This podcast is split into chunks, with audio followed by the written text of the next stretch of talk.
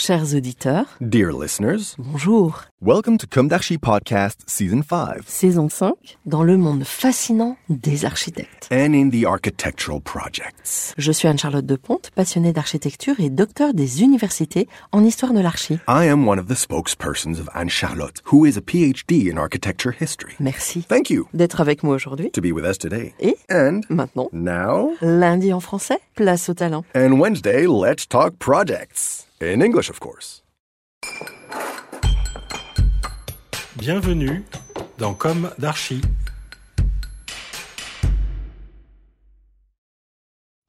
Hello everyone. Hello Cyril Bordier. Hello, Anne Charlotte. Thank you for being with us today. Welcome. You are architect. In two or three sentences, could you introduce us to your architectural practice? Of course, I've been an architect graduate from Monuments in 97, but due to my disability, I had to finally go back to my thesis, general architecture, which are airports. Okay. It's a big job, and uh, we made a lot of uh, project abroad, mostly abroad, but some in Paris as well. At um, the major conceptors company, Aéroports de Paris, which is ADPI. Okay. So now can you tell us about your main project actually? Well, uh, actually, there's. Uh, we, I'm back to uh, as I came out uh, from the historical monument school. I had my uh, major. The 17th century was my major part of work, and especially the castle of uh, Vaux-le-Vicomte next to Paris, uh, made by an architect who's called Louis Le Vau. Yes, you are the specialist Well, of that- Vaux-le-Vicomte. Yeah, that's what it said. I'm very, I'm very touched by that. Anyway, and this architect uh, will be called by the Sun King Louis XIV to design Versailles after he designed a part of Le Louvre, and so he was the first architect for the king. And uh, what is funny is uh, when uh, in the Academy of uh, Architecture, there have been uh, there was a celebration for his uh, I don't remember, probably uh, 300 years death, which is 11 October, which will be very soon. The perpetual uh, secretary said if Louis Le Vau lived today, he will design airports. so that came to my mind. I said, well, that that's perfect because I don't feel being Louis Le Vau, but these are my two my two uh, favorite job. I mean, the work of Louis Le Vau, this period of, of Paris, and of course airport because it's uh, the first uh, peaceful dream, you know, and traveling on airplanes. And as I couldn't be a pilot when I was 10 years old, I wanted to be a pilot, but it wasn't a good idea because I was very creative. So I followed the idea of my dad. He said, you should create something, not a pilot doesn't fit you at all. So I went I went to architecture because uh, I love building things. And in fact, the airports is a link between my the love I have for buildings and the world of uh, airliners. So could you tell us more about your drawings? Yes, of course. Uh, very young, I was drawing because my mum uh, made me some games that I had to guess what was under uh, a sheet, how many object. So it started with uh, five, and then it finished by twenty-seven. So I, I teach uh, visual memory, which helped me a lot to make sketches in the street. And uh, she was uh, she was let me go in Venice streets the whole afternoon and uh, uh, allowed to go back to the hotel only if I have made five drawings by my own and find my way to go back through those little streets. It was fantastic memories.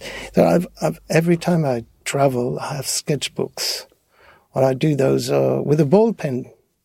I don't use uh, rubber because rubber means you don't have time to, you didn't observe well. So you made a mistake. So you, you erase. Well, with a ball pen, it's called, and beak, you just you just draw or whatever. It's a little mistake, but you go through it in one shot. And then after, with the monument school, I learned how to make those huge uh, drawings in watercolors, ink, whatever, and uh, like the 19th century, Viollet-le-Duc, all those time. And it's a fantastic piece of work, several months, but I, I don't care. There, I draw all the monuments that I fell in love with, or that shocked me. It could be the Opera of Sydney, or it could be uh, whatever, uh, the, the one castle in Portugal. As soon as I, tack, flash in my eye, this one, and then I remember it. You know. Also, I use my sketchbook and I say, "Hey, oh, I remember this temple. I, have done it, and, and, I want to do it again." so you know, it's it's a part of. There's a, such a, a, communication between the building and myself. Mm-hmm. Drawings for you, it's an history of travel. Indeed. It is. That's what I would suggest to students in architecture is to travel, to go and see the world, the technique, the materials, the purpose of the building, what's their answer to this problem or this question, how is their heritage.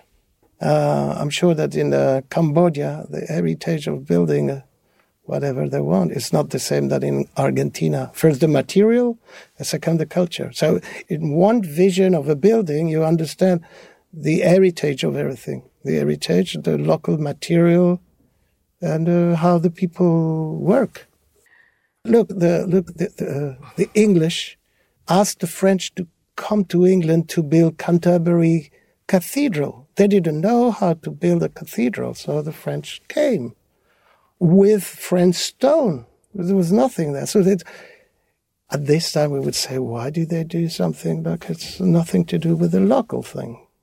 It's uh-huh. interesting uh-huh. to see okay. if you brought it back to that period, time. Mm-hmm. That's interesting. So 100 countries listen to us. So hello everyone. Yes. Thank you for listening. And a last word for students, perhaps, all over the world?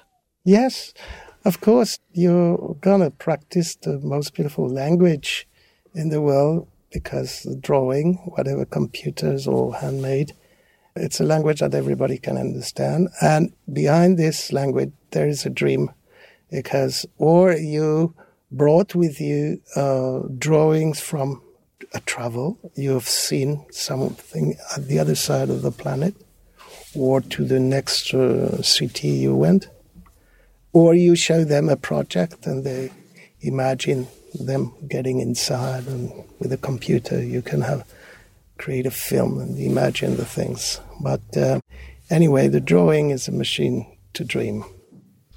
It's a beautiful last word. Thank you.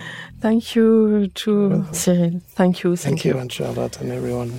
Bye bye everyone and see you next Wednesday for New Comme in English. Take care of yourself. Bye. Yes, goodbye.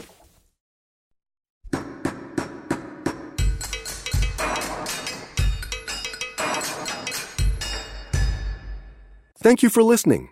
Thanks to Julien Rebours, sound engineer, who is collaborating with us today. Don't forget to tune in to our previews on Instagram at Com d'Archi Podcast.